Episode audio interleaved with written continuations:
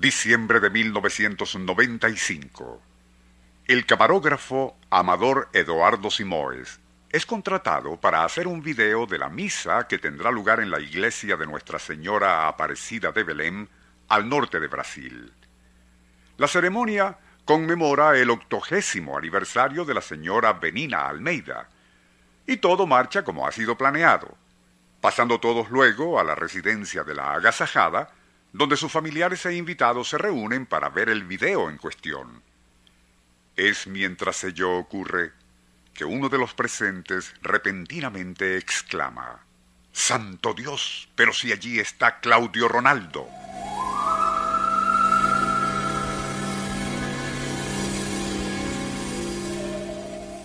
La conmoción fue inmediata, y no era para menos pues inexplicablemente y muy sonreído, entre los asistentes a la ceremonia estaba el joven Claudio Ronaldo Cardoso.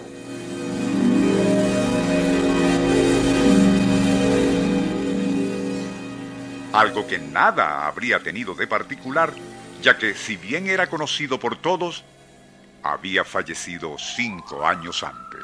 El Circuito Éxitos presenta Nuestro insólito universo Cinco minutos recorriendo nuestro mundo sorprendente. Una producción nacional independiente de Rafael Silva. Certificado número 3664. Sumidos en el estupor, todos vieron una y otra vez aquel video, donde el joven Claudio, fallecido en 1990, víctima de anemia perniciosa, aparecía en varias tomas.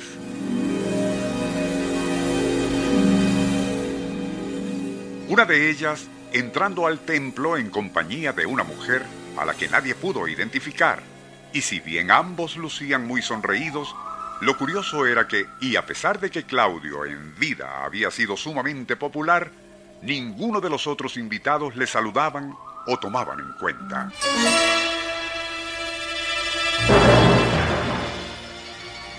Ante la conmoción general, el camarógrafo debió aclarar que en ningún momento él había visto a esas dos personas mientras filmaba, y así también lo manifestaron muchos de los presentes durante la misa. De lo que no había duda alguna, y como lo corroboraron sus propios familiares, era que esa imagen fantasmal, aparentemente captada por la cámara de video, era la de Claudio Ronaldo Cardoso.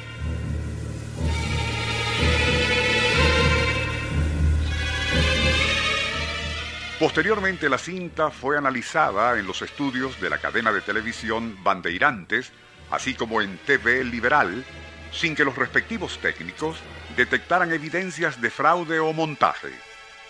Por su parte, el abogado y periodista Donato Cardoso, padre del difunto Claudio, aseguró haber reconocido el traje que vestía su hijo en la filmación, insistiendo en que era la misma ropa con la que fue sepultado.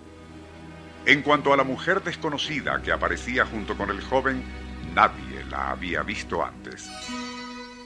La cinta de video parece que existe, y así nos lo confirmó una escucha de este programa residente en Manaos.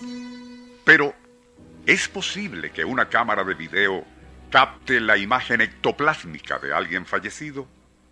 La mente racional, o si se quiere, la simple lógica, rechaza semejante cosa ya que si tiene algo de cierto eso de que el espíritu humano sobrevive después de la muerte, su esencia es incorpórea y teóricamente asciende o desciende hacia otros planos.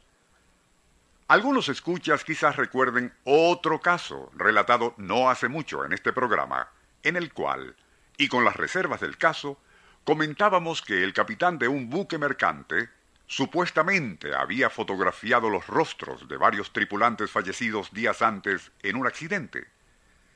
Siguiendo la costumbre marina, sus cadáveres, debidamente amortajados, habían sido lanzados al agua, y allí sus rostros fueron vistos reflejados días más tarde en distintas ocasiones.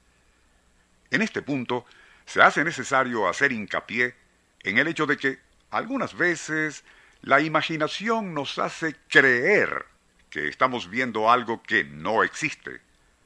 Pero, las cámaras de video, y si a eso vamos, las de fotografía, carecen de imaginación y solo registran lo que esté ante sus lentes. En todo caso, cabe duda, y esta no se disipará hasta que comprobemos personalmente algún caso de eso que llaman fotografía ectoplásmica. El Circuito Éxitos presentó Nuestro insólito universo. Cinco minutos recorriendo nuestro mundo sorprendente.